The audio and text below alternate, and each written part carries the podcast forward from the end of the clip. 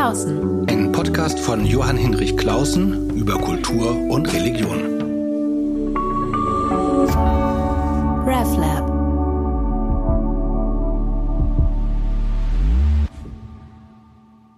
Willkommen zu einer neuen Folge meines Podcasts. Ich bin Johann Hinrich Clausen. Alle zwei Wochen unterhalte ich mich mit einem interessanten Menschen über Kultur und Religion. Heute sitzt Urte Ewert neben mir und wir beide sitzen in der Zitadelle, dem wunderbaren Spandauer Museum, in ihrem Büro, weil sie die Leiterin dort ist. Zu wenigen ist bewusst, dass es vor den Toren Berlins eine ja, riesige Burganlage gibt, die ein sehr vielfältiges Museum beherbergt. Und ganz besonders faszinierend finde ich einen Trakt, das Proviantmuseum, der eine Dauerausstellung mit dem Titel Enthüllt Berlin und seine Denkmäler beherbergt. Hier habe ich eine na, die Antwort gefunden oder vielleicht eine mögliche Antwort gefunden auf die Frage, die gerade viele Menschen umtreibt, nicht nur in Deutschland, sondern eben auch in den USA, Großbritannien, Frankreich, Belgien. Wie gehen wir heute mit problematischen Denkmälern um? Stürzen oder verteidigen, wegtun oder aufbewahren? Über diese und andere Fragen möchte ich in den nächsten 30 Minuten mit Ihnen, liebe Frau Ewert, sprechen. Vielen Dank, dass ich bei Ihnen sein darf. Ja, ganz herzlich willkommen und auch danke, dass ich darüber sprechen darf mit Ihnen. Eine Eingangsfrage gleich zu Beginn. Äh, Sie scheinen mir zurzeit auch wegen dieser Ausstellung eine von den Medien sehr gefragte Frau zu sein. Wie geht es Ihnen eigentlich damit? Ähm, also es ist überraschend erstmal gewesen, dass dieses ähm, Interesse auch so einen Schneeballeffekt hatte, also dass dann immer mehr dazu gekommen sind. Ähm, ansonsten finde ich es einfach toll, wenn auf diese Art und Weise die Zitadelle und auch gerade diese Ausstellung natürlich, aber auch die Zitadelle insgesamt mehr wahrgenommen wird. Auch hoffentlich gerne von den Spandauerinnen und Spandauern und Berlinern und Berlinerinnen, weil äh, im Augenblick ist das Interesse sehr international und ich würde mich freuen, wenn auch von denen noch mehr hierher kämen und ihr eigenes Erbe anfassen. Ich kenne das so ein bisschen aus Hamburg. Wenn da in Harburg was los ist, wird man als Hamburger nie hingehen. Ich habe den Eindruck, bei den Berlinern ist das auch so ein bisschen, wenn in Spandau was Tolles ist, bis man da sich auf den Weg macht, dauert es. Aber es wäre ein Riesenfehler, denn Ihre Aus Dauerausstellung enthüllt. Wir gucken uns gleich an, was da, oder wir hören uns gleich an, was da zu sehen ist, äh, gibt ja doch eine, eine ganz interessante Antwort auf eben ein drängendes Problem. Ähm, sind Sie eigentlich überrascht davon, dass plötzlich dieses Interesse an Denkmälern so aufgeflammt ist oder haben Sie heimlich damit gerechnet?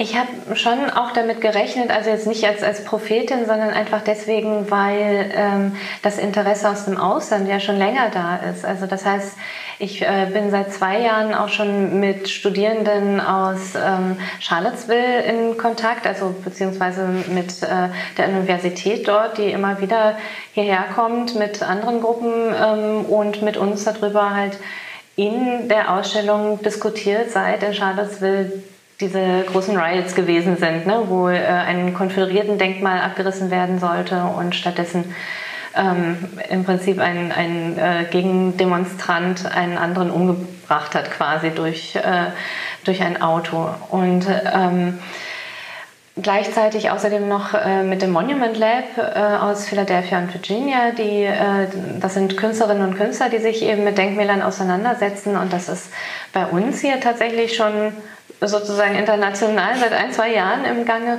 Und Channel 4 aus Großbritannien ist auch schon hier gewesen. Ähm, die haben eine große Sendung zum Thema Denkmäler von Churchill beispielsweise gemacht, der ja jetzt gerade quasi auch in der Diskussion steht. Ich habe allerdings nicht damit gerechnet, dass es eine solche Fahrt aufnimmt, die dann eben Europa so ergreift. Also ich dachte, das verbleibt erstmal noch in den USA. Und wie kommen diese Kontakte zu diesen ausländischen äh, engagierten Forschern, Künstlern, Studierenden? Das hängt einfach damit zusammen, dass die sich eben damit befassen, tatsächlich, was ist der deutsche Weg. Ähm, weil äh, Deutschland da ja eben seine besondere Geschichte hat mit den vielen Regimewechseln innerhalb eines Jahrhunderts und äh, ähm, dort dann eben diese Symbole jeweils auch immer wieder im Fokus gestanden haben. Und äh, beispielsweise ähm, der Transport des Leninkopfes, der hat ja damals dann auch äh, für große Schlagzeilen gesorgt, die tatsächlich auch bis in die USA gehört wurden und ähm, Menschen, die sich dann damit beschäftigen, dann doch verhältnismäßig schnell mhm. auf die Enthüllt-Ausstellung kommen. Dann gucken wir uns doch vielleicht einmal mal erstmal, bevor wir den deutschen Weg im Ganzen uns angucken, den, den Spandauer Weg an. Also Sie haben in dieser wunderbaren großen äh, Zitadellenburganlage einen großen Trakt, das Proviantenmuseum. Und dort ist die Ausstellung zu sehen, enthüllt Berlin und seine Denkmäler.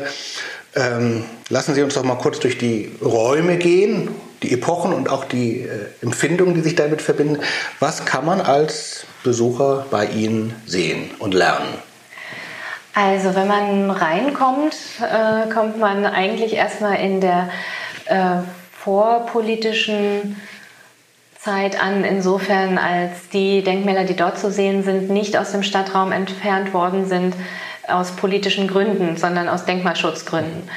Ähm, außerdem empfängt einen dort aber eine Medienstation, wo man alle politischen Denkmäler, ähm, die in Berlin mal gestanden haben oder auch zum Teil noch stehen, erfassen kann. Also das ist quasi eine Karte, die man benutzen kann, indem man da drauf drückt, auf seinen eigenen Bezirk zum Beispiel, was steht dort alles und was kann man über die Denkmäler, die dort stehen oder vielleicht auch schon entfernt wurden, erfahren. Da war ich lange, lange vorgestanden, lange rumgeklickt. Ich war auch ganz beeindruckt. Irgendwann war ich auch ermüdet oder, ja, oder, oder, oder, oder wie erschlagen, weil ich überhaupt erstmal einen Eindruck bekommen habe, wie viele Zeiten, wie viele Denkmäler im Stadtraum hinterlassen haben. Ja, das ist, das ist schon erstaunlich, also was für ein äh, präsentes Symbol das eigentlich im Stadtraum ist, was gar nicht immer unbedingt so wahrgenommen wird. Also es steht ja immer noch relativ viel rum, aber es ist auch viel entfernt worden. Und äh, es wird ja auch immer wieder darüber nachgedacht, auch etwas Neues zu machen. Zum Beispiel die Einheitswippe, äh, die ja immer noch nicht bewerkstelligt ist oder was auch immer. Ähm, weitere Mahnmale, die aufgebaut werden. Ähm, und das sind einfach Dinge, die sehr präsent sind und gleichzeitig aber bis zum jetzigen Zeitpunkt auch mit einer gewissen, soll ich sagen, Gleichgültigkeit vielleicht wahrgenommen wurden. Ich finde ja diese ersten beiden Räume, also den ersten Hauptraum und auch dann die nächsten, da sieht man vor allem die ganzen alten Generäle und Könige. Mhm. Königin Luise ist natürlich auch dabei. Und wie ich so durchschlenderte, dachte ich, ach, schön, ein nostalgisches Gefühl weht mhm. einen an, das, das, das herrliche alte Preußen mit Schinkel und Rauch und so.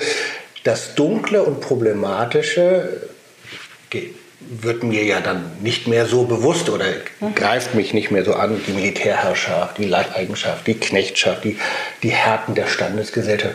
Das ist mehr auch so, äh, ja, man geht so durch eine Reihe, ein Wald von äh, Denkmälern der Vergänglichkeit, von vielen Figuren, die ich auch gar nicht mehr kannte. Ja, ja, ja, das äh, ist auf jeden Fall auch so. Ich denke, das hängt auch einfach damit zusammen, dass die wilhelminische Zeit ähm, nicht als so wahnsinnig problematisch wahrgenommen wird wie die Zeiten, die danach gekommen sind. Also hauptsächlich natürlich die Zeit des Nationalsozialismus, aber auch schon der Erste Weltkrieg war ja eigentlich ähm, auch und danach mit der Weimarer Republik mit ähm, vielen politischen äh, Katastrophen auch verbunden. Und ähm, dann eben die Teilung Deutschlands. Das, das sind dann alles Themen, die dann so ein bisschen die wilhelminische Zeit abgelöst haben in ihrer Intensität. Und deswegen lässt es sich dort dann relativ ähm, genussvoll einfach durchgehen. Ne? So ist das im Prinzip auch ein bisschen konzipiert. Zugleich aber sieht man den Figuren ja die Spuren anderer Regimewechsel an. Also sie sind ja zerstört. Nicht alle, aber einige haben Bombentreffer während des Bombenkriegs im Zweiten Weltkrieg abbekommen. Andere Zerstörungen sind dadurch zustande gekommen, dass sie dann abgebaut werden mussten nach 1945, also auf Beschluss der Alliierten, die eben preußischen Militarismus nicht mehr im Stadtraum haben wollten, in diesem Fall aber nicht darauf bestanden haben, dass es zerstört wird, weil sie darin irgendwie auch eine gewisse kunsthistorische Qualität erkannt haben. Und das heißt, es musste nur aus dem öffentlichen Raum heraus und äh, erstmal wurde es dann ins Lapidarium verbracht, Pumpwerk, irgendwo, wo Platz war, dann vergraben, dann wieder ausgegraben, weil es dort noch mehr zerstört wurde und dann irgendwann zur Zitadelle gebracht, weil hier halt Platz war. Ähm, und das ist aber eben auch dieses Konzept da drin, dass man eben diese Zerstörungen nicht wieder restauriert hat, dass man auch bestimmte Ausblühungen, an denen man sehen kann, dass nicht immer der beste Marmor benutzt wurde, ähm, sichtbar geblieben sind. Es wurde nicht wieder weiß gemacht alles und dass es weiterhin vom Sockel geholt ist. Es ist halt ja, das stimmt. Es ist genau, es ist nah dran. Man, sitzt, genau. man steht genau davor. Vorher waren ja alle diese mächtigen Herren, Kurfürsten und Bischöfe und Könige ja weit über einem. Nun sind sie ganz auf Augenhöhe, manchmal auch unter einem und eben zerbröselt, zerbröckelt, verletzt, verwundet. Äh, man kriegt fast ja, eine Art Mitleid mit ihnen oder so eine Art Sentimentalität. Kommt nah an einen heran. Schon, und das ist auch das Konzept. Ne? Also es ist ja eigentlich auch alles anfassbar. Außer zu Corona-Zeiten jetzt äh, dürfen wir das jetzt dann nicht machen, aber an sich, ähm, und ich hoffe, dass das demnächst dann auch wieder möglich ist, ähm, ist es eben genau dazu da, dass man eben nicht mehr ehrfurchtsvoll davor steht und dem Herrscher auf die schönen Hohenzoller Beine schaut von unten, sondern dass man die auch einfach anfassen darf. Auch, an, auch eben diese Verwundungen zum Beispiel anfassen darf. Es geht dabei einerseits um Barrierefreiheit für blinde und sehbehinderte Menschen, aber auch ähm, um Begreifen an sich also wir haben ja im Deutschen dieses schöne Wort begreifen, was auch verstehen bedeutet. Und in dem Fall ist eben das auch tatsächlich möglich, dass man die Dinge anfasst. Das ist für Kinder schön, aber ehrlicherweise auch viele Erwachsene, die dann da mal den Finger in die Wunde legen, ihrer eigenen Geschichte. Ich finde das wunderbar, das Anfassen. Ich habe das äh, in England mal erlebt, im äh, äh, British Museum, da gibt es so kleine Stände, wo Ehrenamtliche so Dienst schieben und haben so einen kleinen Tisch und dann gibt, haben sie so ein paar Münzen oder was und die kann man sich dann richtig anfassen und das ist nicht nur für Kinder toll, sondern auch für, ein, für mich selber. Ja, für mich selber auch. Also, nein, weil man, Immer, man, ja. man spürt ja nochmal, was ist das für ein Stoff, äh, wie porös ist er, was hat er gelitten, wie standfest genau. ist er. Ähm, der Wilhelminismus, den können wir, da kommen wir ja nachher noch mal bestimmt drauf zurück. Ähm, der wirkt natürlich äh, dort, wo er noch so ganz da ist, immer doch auch noch mal laut und dröhnend und pompös und eben fand ich auch noch mal interessant, unfreiwillig komisch. Insofern als ein, auch als ein Spiegel, weil er einem vorhält, in was für postheroischen Zeiten wir selber leben, wie fremd mir so etwas Monumentales, Heldisches ist, aber das ist vielleicht auch etwas, wo wir heute besonders sind. Ja, ich denke schon. Da hatten wir eben auch einfach eine besondere Chance in unserer Geschichte, dass wir nämlich nicht das weiterführen müssen bis zur absoluten Lächerlichkeit, in der man sich dann da eben als überlegen präsentiert und als hochherrschaftlich und vielleicht auch Personen, die äh, nicht mehr als Personen, sondern als, als ehrfurchtsvolle Gestalten wahrgenommen werden müssen. Da hatten wir denke ich, äh, nach der Niederlage 1945 eben eine große Chance, auf eine andere Art und Weise mit der Geschichte umzugehen, als Länder, die quasi ähm, sich selber weiterhin so in dieser Art präsentiert haben, eine ganze Zeit lang.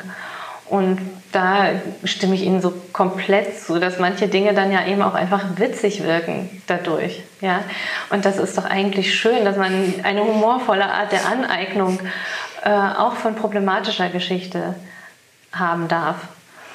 Genau, den Humor verliert man dann, oder man braucht ihn auch, um dann in die nächsten Stationen zu kommen. Äh, kurze Zwischenstation, auch interessant, dass Sie zur Weimarer Republik eigentlich wenig haben, weil es offenkundig bei der Weimarer Republik auch ein Repräsentationsproblem gab oder man wusste nicht, welche Form finden wir jetzt eigentlich. Gab es gar nicht so furchtbar viel, was dann aber die Nazis natürlich abgebaut haben. Jein, also es gab sehr viel und gibt es immer noch, nämlich die gesamten Kriegerdenkmäler. Ja. Okay. Äh, die im Prinzip auch eine politische Aussage haben, aber von den Alliierten nach 1945 nicht problematisiert worden sind. Also die Kriegerdenkmäler aus dem Ersten Weltkrieg waren für die Alliierten im Prinzip etwas, was sie verschont haben vor dem Abbau, ähm, weil das für sie quasi eine damals schon internationale Art der Trauer über diese Urkatastrophe war. Da gab es ja ganz parallele Denkmäler in jedem französischen Dorf, in jedem englischen Dorf. Der Ganz große genau. Krieg hat überall mhm. dazu geführt, dass man zu Hause der Toten gedacht hat, weil sie ja irgendwo an der Maren verscharrt waren. Genau. Und das, also diese internationale Leistung, die dann nach dem Ersten Weltkrieg erschaffen wurde, haben sie dann eben auch nicht problematisch gesehen, obwohl auch manche dieser Kriegerdenkmäler ja durchaus einen heroischen ähm, ja, Habitus quasi haben oder irgendwie mit, mit preußischem Adler bestückt waren oder was auch immer. Ne? Aber das, das haben sie eben nicht äh, als, als störend oder als unangenehm mhm. empfunden, sondern eher als internationale Möglichkeit der Kriegstrauer. Und dann kommt man zu den Nazi-Denkmälern. Auch da habe ich mich erstmal so gewundert, auch gar nicht so viele, aber natürlich ganz viele sind im Krieg zerstört worden oder wegen des Krieges, gerade die ganz großen, ja nie gebaut worden, zum Glück. Mhm. Aber so ein paar gibt es doch, natürlich für sozusagen die alten Kämpfer, Wessel, Schlageter und so. Aber besonders interessant die Kirchenglocke. Erzählen Sie doch mal die Geschichte dieser Kirchenglocke, die genau da jetzt plötzlich bei Ihnen nachträglich noch hinzugekommen ist. Ja, die steht dort auch nur temporär wegen 75 Jahre Kriegsende. Ich möchte die Glocke in eine Dauerausstellung integrieren, die noch gebaut werden muss äh, zur Geschichte, Militär- und Festungsgeschichte Spandaus. Ähm, und ich habe sie dort jetzt aufgestellt, weil äh, ich der evangelischen Kirchengemeinde Wichern-Radeland, von der ich sie bekommen habe, äh, versprochen habe, dass ich sie halt so viel wie möglich zeige, auch bevor jetzt diese neue Dauerausstellung, was ja immer eine ganze Zeit in Anspruch nimmt, eröffnet werden kann. Und ähm, diese Glocke ist mir damals angeboten worden von der evangelischen Kirche, nachdem sie selber dafür gesorgt hat, dass sie erforscht wurde, also dass die Geschichte zu der Glocke, aber auch zu der Gemeinde insgesamt äh, während äh, 33 bis 45 erforscht worden ist ähm, und dann in einem gemeinsamen Beschluss ähm, gesagt wurde, wir möchten damit zwar nicht mehr zum Gottesdienst rufen. Sie hat dann auch äh, das letzte Mal, glaube ich, 2017 zu Weihnachten dann geschwiegen. Mhm. Also es wurde extra nicht mit der Glocke zum Gottesdienst gerufen und quasi als, als Mann der Erinnerung daran eben nicht diese Glocke benutzt, aber eben auch keine andere. Und ähm, dann wollten sie sie aber eben auch nicht verschwinden lassen und auch nicht einschmelzen. Also diese Diskussionen gab es natürlich auch, sondern sie wollten, dass diese Geschichte erfahrbar wird in einem Museum. Und da sind sie dann natürlich auf, auf Spandau als stadtgeschichtliches Museum gekommen, nicht unbedingt auf Enthüllt, also das ist jetzt nicht unbedingt der Wunschort der Gemeinde gewesen. Das, äh, sie sind aber damit einverstanden, dass ich das jetzt quasi als Intervention mache. Und die Geschichte dieser Glocke ist halt auch insofern interessant, als sie eigentlich schon 1932 in Auftrag gegeben wurde, also noch vor der Machtübernahme der Nationalsozialisten, vor der Wahl. Aber äh, so, da war sie dann eben gerade erst fertig und dann musste das Hakenkreuz halt nach, im Nachhinein dran gebracht werden. Im Auftrag der deutschen Christen, die da dann mittlerweile in der Gemeinde die, Mehrheits, die Mehrheit dargestellt haben.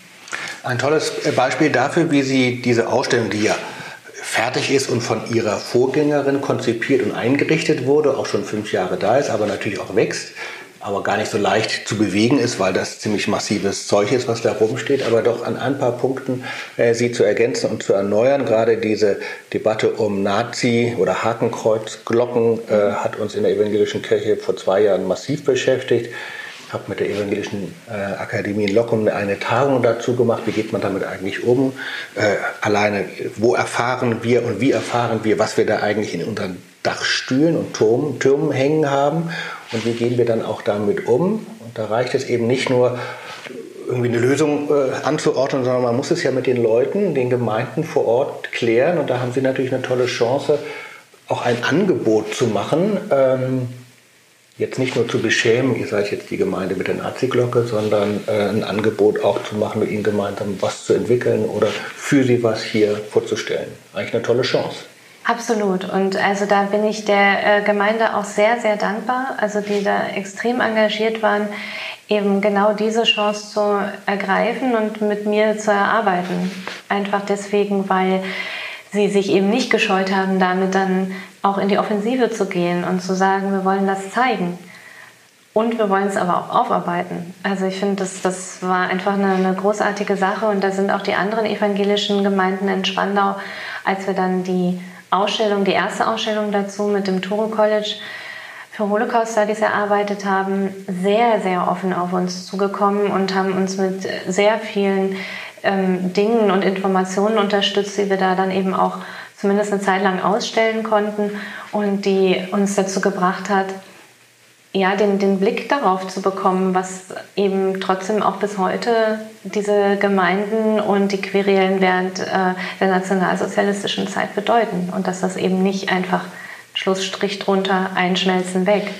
Genau, ich habe jetzt, aber das würde jetzt den, den Rahmen dieses Gesprächs sprengen. Ich beschäftige mich wieder mal äh, mit judenfeindlichen äh, äh, Bildwerken an mittelalterlichen Kirchen, in mittelalterlichen Kirchen und später ein Riesenfeld. Aber es gibt eben auch Wege, damit umzugehen und das nicht nur irgendwie peinlich zu beschweigen oder heimlich wegzutun. Äh, in einer Gemeinde wurde einfach mal, die betroffen war von so einer Glocke, äh, das Hakenkreuz dann so abgeflext in einer Nachtaktion. Das ist vielleicht nicht der richtige Weg. Nein. Das kann man sehe lernen. Ich, sehe ich auch so. Äh, gut, also ich, ähm, ich scheue mich immer davor zu sagen, es gibt nur einen richtigen Weg. Ich denke, dass man das bei jedem Denkmal wieder neu sehen muss und auch diskutieren muss. Aber äh, zum Beispiel diese Diskussion auch über Luther-Denkmäler. Ähm, ja, ja, da, ja, wirklich. Also da ein, ein großes Thema. Ähm, da habe ich irgendwie den Eindruck, da ist in so einer Art vorauseilendem Gehorsam beschlossen worden, der einzig richtige Weg ist, alles abzureißen ähm, und gar nichts dazu zu sagen. Äh, und das ist meine persönliche Meinung, halte ich für falsch. Also es, es, gibt großartige Möglichkeiten, mit solchen Denkmälern umzugehen. Ich kenne einen äh, sehr guten Künstler, Albert Weiß, der gerade einen, Luther, Wettbewerb gewonnen hat, ein Lutherdenkmal künstlerisch ähm, zu bearbeiten. Also es muss ja eben auch nicht immer nur eine langweilige Texttafel sein, die dann, dann nochmal darauf hinweist, zum Beispiel auch Luther war ein Mensch und äh, weder ein Heiliger noch ein Teufel. ähm, äh, und der hatte eben eine Möglichkeit gefunden, die Zwiespältigkeit auch mal auf eine Form darzustellen, die interessant ist, die vielleicht auch zum Denken und Diskutieren vor Ort anregen kann. Also deswegen so sehr ich es natürlich schätze, dass Denkmäler abgebaut werden und vielleicht dann hier zur Zitadelle kommen, finde ich es schon auch schön, wenn unsere Demokratie es aushält, auch vor Ort auch in Streit zu geraten, aber ohne gewalttätig auch nicht unbedingt gegen Denkmäler zu werden. Ja, das wäre natürlich äh, in Berlin äh, richtig an einem zentralen Platz. Das ist das Lutherdenkmal vor der Marienkirche, unterhalb vom Fernsehturm, gleich gegenüber vom neu gebauten Schloss. Da ist jetzt so eine Zwischensituation äh, gefunden worden, die ich gar nicht so falsch finde, aber da ist natürlich die Frage, ob das da weitergeht. Sonst müssen sie einen weiteren Trakt hier anbauen mit ganz vielen Luther-Denkmälern, aber das äh, ist eigentlich schade, weil das ist sozusagen auch vielleicht die Grenze dieser Ausstellung. Also das Großartige ist, sie zeigen diese Denkmäler im Kontext, sie zeigen, warum sie aufgebaut wurden, wie abgebaut wurden, welche Konfliktgeschichten es damit gibt. Ähm, aber es ist natürlich nicht die Lösung, weil es natürlich auch toll ist, wenn man es ähm, mit einem Denkmal am Ort des Geschehens selber arbeiten kann. Das denke ich auf jeden Fall. Also daher ist eben auch eine große Chance, miteinander ins Gespräch zu kommen. Das sind ähm, solche Denkmäler in der Hinsicht äh, schon auch interessant zu diskutieren, auf jeden Fall. Gerade bei Luther habe ich im Augenblick ein bisschen ein Problem damit, weil der ganz oft als Antisemit bezeichnet wird, was er definitiv nicht war. Also konnte er gar nicht sein. Er, er war judenfeindlich. Keine Frage, vielleicht auch ein bisschen aus gekränkter Eitelkeit, äh, weil nicht alle sofort, nachdem er mit seinen tollen neuen Erkenntnissen kam, also die ich wirklich toll finde, auch wenn sich das jetzt ironisch äh, angehört ja. hat, alle haben taufen lassen. Ähm, ne, dann äh, kann man schon auch offensichtlich dann widerlich reagieren und das äh, soll auch nicht verschwiegen werden und soll definitiv thematisiert werden. Aber äh, ihn deswegen zu entsorgen, halte ich für genauso falsch wie bei der Diskussion um Immanuel Kant. Ähm, eben auch einfach äh, Verdienste, die äh, man da dann eben auch präsentieren kann. Klar habe ich auch immer ein bisschen ein Problem damit, wenn jemand als Held dargestellt wird, ob es jetzt Luther oder Kant oder Bismarck mit seiner lustigen Pickelhaube ist.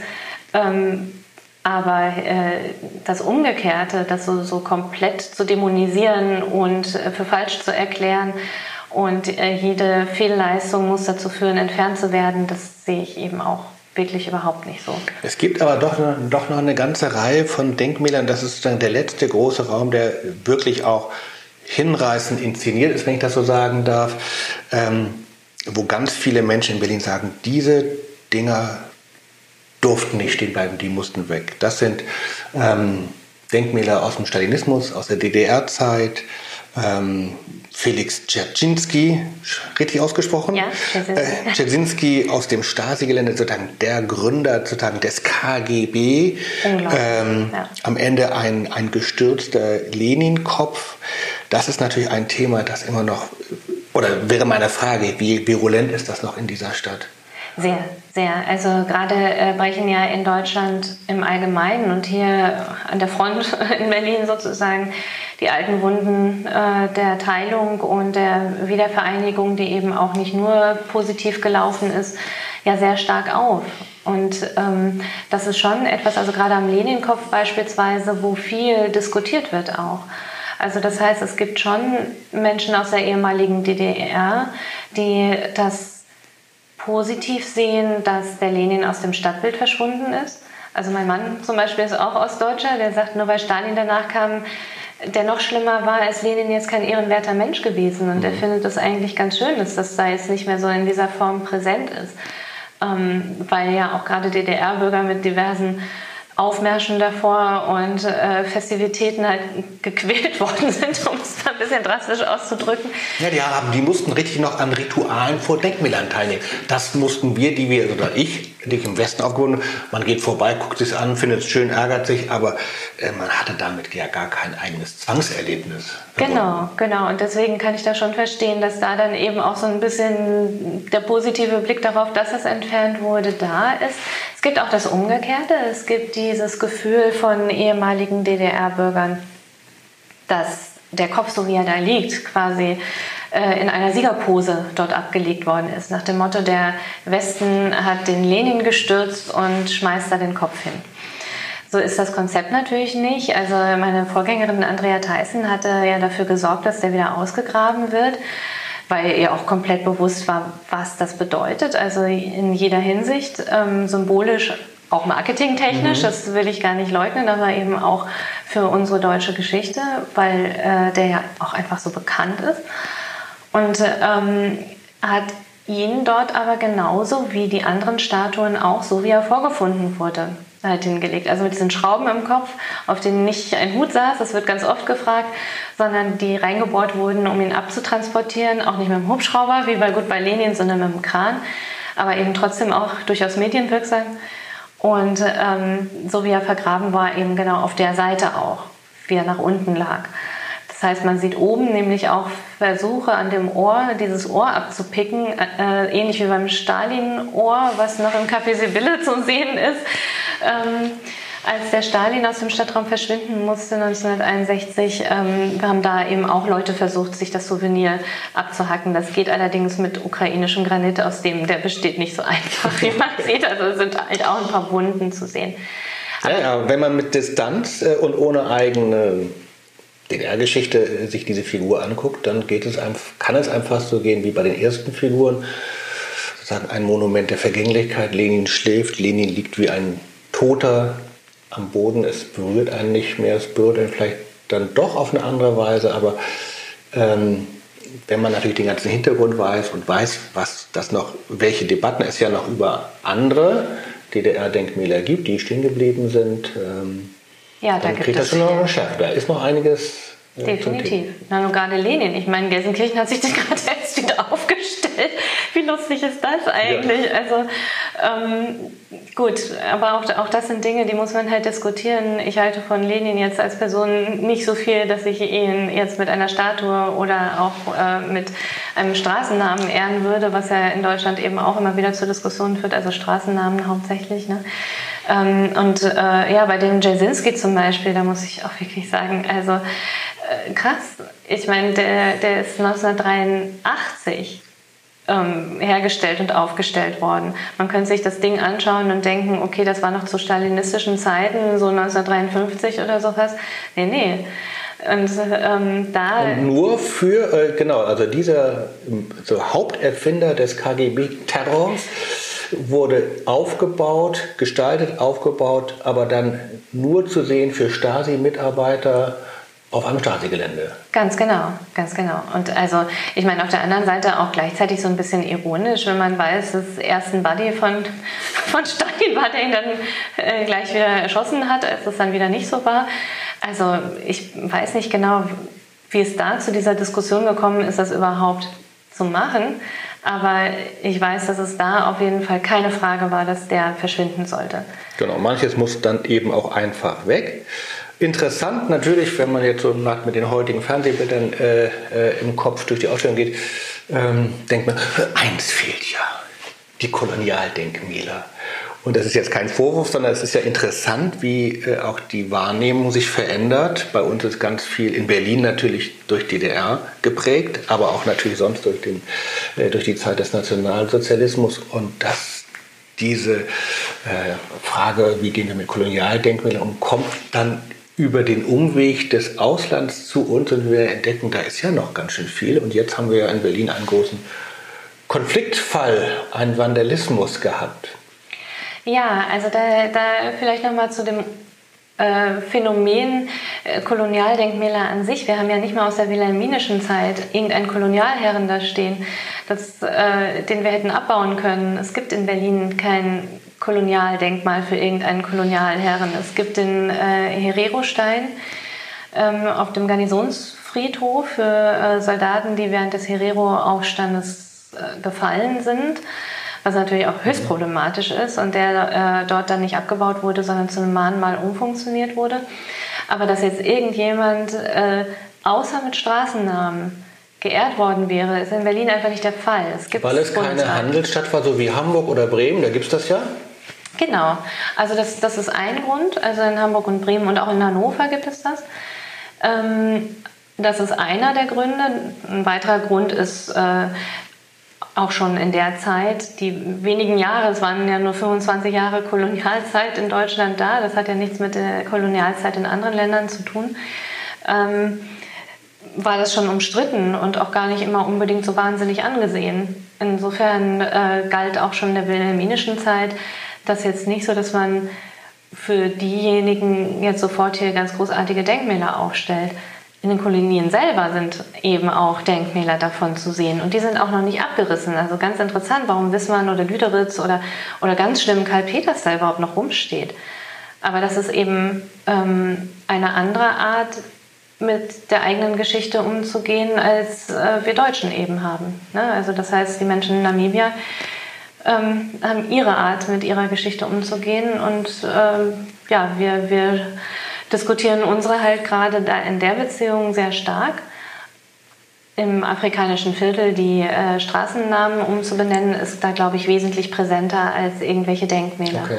Genau, und das, was Sie eben angesprochen haben, dieses ähm, diskussionswürdige Denkmal, äh, dem gerade der Kopf abgeschlagen wurde, das war kein Kolonialdenkmal, sondern das war Kunst im öffentlichen Raum.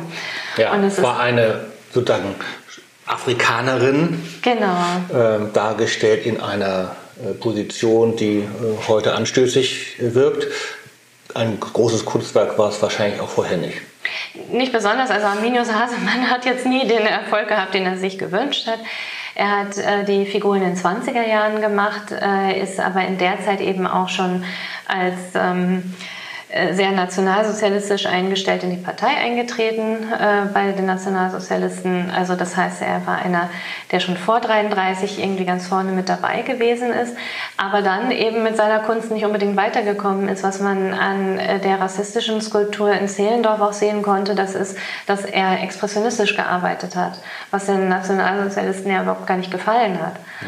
Das heißt, obwohl er irgendwie das richtige Parteibuch hatte und eigentlich auch die richtige Einstellung, nämlich er, er war durchaus rassistisch unterwegs, ist er nicht besonders erfolgreich gewesen dann bei den Nationalsozialisten. Und ähm, da, wo die Figur gestanden hatte, war eben auch damals sein Atelier. Also das, die Figur und dann noch der Faun, der dazu steht, war dann im Prinzip irgendwie ja, Lo Lokalbildhauer ehren. Das war so die Idee, ohne, ohne darauf zu achten, was dargestellt ist, wie es dargestellt ist und welchen Titel es trägt. Und da kam dann eben einfach zu viel zusammen. Es gab dann eben einfach Beschwerden in letzter Zeit. Und ähm, ja, Arminius Haselmann dann noch, noch ganz kurz zu ihm. Er hat dann irgendwie nach 45 auch noch mal eine äh, kleine Karriere als stalinistischer Bildhauer gemacht ah ja. und durfte im Tre Praktisch. Genau, im Treptower Park dann mitarbeiten. Also so eine, so eine besondere widerliche deutsche Biografie, wie es die ja dann öfter gab. Aber vielleicht an dem Punkt nochmal, dem Brückenschlag zum Ausland. Also das ist natürlich, äh, gut, wenn man sozusagen Bilder im Fernsehen oder im Netz sieht, dann äh, ist das manchmal ein bisschen kurzschlüssig, aber es ist ja doch irgendwie ein Zusammenhang, nicht? Oder wie sehen Sie, wie, wie geht es Ihnen jetzt? Sie sind hier Museumsleiterin, Sie haben einen Weg, einen Weg gefunden, ähm, damit umzugehen. Was geht Ihnen, Ihnen vor, wenn Sie Bilder sehen aus äh, England oder aus äh, den USA, wo diese gestürzt ja auch ins, in den Hafen, ins Wasser geschmissen werden? Wie, was geht Ihnen da vor? Ähm, zweierlei. Auf der einen Seite äh, habe ich ein großes Problem damit, einfach weil ich Bewahrerin bin. Na klar. ne? Und ähm, eben Historikerin und immer irgendwie versuche dagegen anzuarbeiten, dass Geschichte verschwindet. Ich möchte sie darstellen und zeigen. Ähm, gerade bei diesen Dingen habe ich dann auch das Gefühl, äh, ja, okay, da ist dann jetzt eine Aktion, aber das eigentliche Problem, was dahinter steht, verschwindet ja nicht. Nämlich echter Rassismus und äh, wirklich die Demütigung, dass Menschen hier in Europa leben, deren Geschichte aber als marginal wahrgenommen wird, eben aus ehemaligen Kolonien. Und ähm, oder auch aus Sklavenhaltergesellschaften. Ne? Äh, auch das müssten wir in Deutschland, denke ich, auch mal ein bisschen äh, weiter beleuchten, wie viel wir eigentlich ähm, in Zeiten, in denen das hier quasi noch erlaubt war, von Sklaven profitiert haben. Ähm, auf der anderen Seite kann ich aber auch ein bisschen die Wut verstehen, die dahinter steht. Weil es war eine lange Diskussion schon vorher da, die friedlich verlief und so, wie ich es immer bezeichnen würde, sehr deutsch auch verlief. Also nicht nur in Deutschland, sondern auch in anderen Ländern. Eben Ordentlich? Mit, ja, mit, mit Anträgen, mit Initiativen, mit Gesprächsangeboten, mit, ja klar, auch mit Forderungen, aber eben ohne Gewalt. Und es wurde nie gehört. Jahrelang. Und Jetzt und verband sich eben äh, immer oder verbindete immer noch mit aktuellen Erfahrungen von Rassismus, Ausgrenzung und so weiter. Das ist ja was anderes. Es ist die Erinnerung an Dinge, die schrecklich waren, aber und einen selber nicht mehr betreffen, sondern es ist richtig ja noch ein aktueller, scharfer Konflikt. Ganz genau. Und da, das kann ich verstehen, dass das sich da dann eben an, an symbolischen Gegenständen auslöst und äh, auch dazu Gewaltakten führt. Ich meine, ich muss immer noch sagen, das ist mir lieber, als wenn es äh, gegen Menschen geht, ähm, dass eben Symbole benutzt werden. Die leiden ja nicht in dem Sinne. Trotzdem denke ich, dass es nach dieser ersten Wutwelle jetzt vielleicht möglich sein sollte, auf eine andere Art und Weise wieder ins Gespräch zu kommen. Man hat jetzt sein Statement gemacht und es musste gehört werden und ich finde das auch verständlich, dass das so ist. Im Prinzip auch gut sogar, weil ich finde, dass diese Stimme mal laut werden musste. Da bin ich sehr Feministin. Auch wir mussten mhm. eine Zeit lang mit Gewalt arbeiten, um überhaupt gehört zu werden. Die Suffragetten waren ja jetzt auch nicht gerade irgendwie friedlich unterwegs. Ähm, aber äh, jetzt wäre es an der Zeit, wieder zusammenzukommen im Gespräch. Eine letzte Frage. Es gibt ein äh, viel diskutiertes neues Buch von Susan Neyman äh, mit dem Titel Von Deutschen lernen, das sich, das sich genau darauf bezieht. Ähm, mir ist so ein bisschen unwohl bei diesem Titel. Äh, er ist ja fast komisch, aber können Sie dem was abgewinnen oder würden Sie sagen, nee, das ist ein eher ein Titel, den äh, brauchen wir eigentlich nicht? Ich finde ihn super. Also ich habe genau dasselbe Gefühl wie Sie. Das ist ja auch immer dieses, äh, ich bin jetzt ganz oft gefragt worden aus Frankreich, was können wir denn von Ihnen lernen? Oder auch aus Großbritannien oder sogar den USA, was können wir denn von Ihnen lernen? Und meine erste Reaktion ist immer ein verlegenes Kichern, weil ich immer denke, ähm, warum sollten Sie etwas von Deutschen lernen? Das ist doch genau das nicht so. Ne? Sie können vielleicht lernen, wie man es nicht macht, aber dass es in dem Fall dann eben um Denkmäler geht und Aufarbeitung von Geschichte, das ist vielleicht tatsächlich etwas, ähm, womit man sich auseinandersetzen kann. Und es ist natürlich dann schön, wenn das jemand anders benutzt. Also wenn eben nicht eine Deutsche sagt, äh, was könnt ihr von uns lernen, sondern eben eine Amerikanerin. Das finde ich eigentlich äh, dann, dann auch äh, nett und ich meine, sie spielt ja auch damit. Und ähm, sie spielt eben genau auch mit dieser auch etwas humorvollen Provokationen und das finde ich ist eigentlich toll.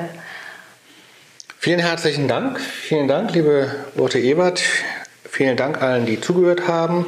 Wer zugehört hat, sollte unbedingt bei seinem nächsten Berlin-Besuch hier nach Spandau kommen und die Zitadelle besuchen. Wer Fragen, Anregungen oder auch gerne Kritik hat oder auch was Lustiges zu sagen hat, kann das gerne tun. Eine Mail schreiben an kultur.ekd.de. Ich freue mich sehr.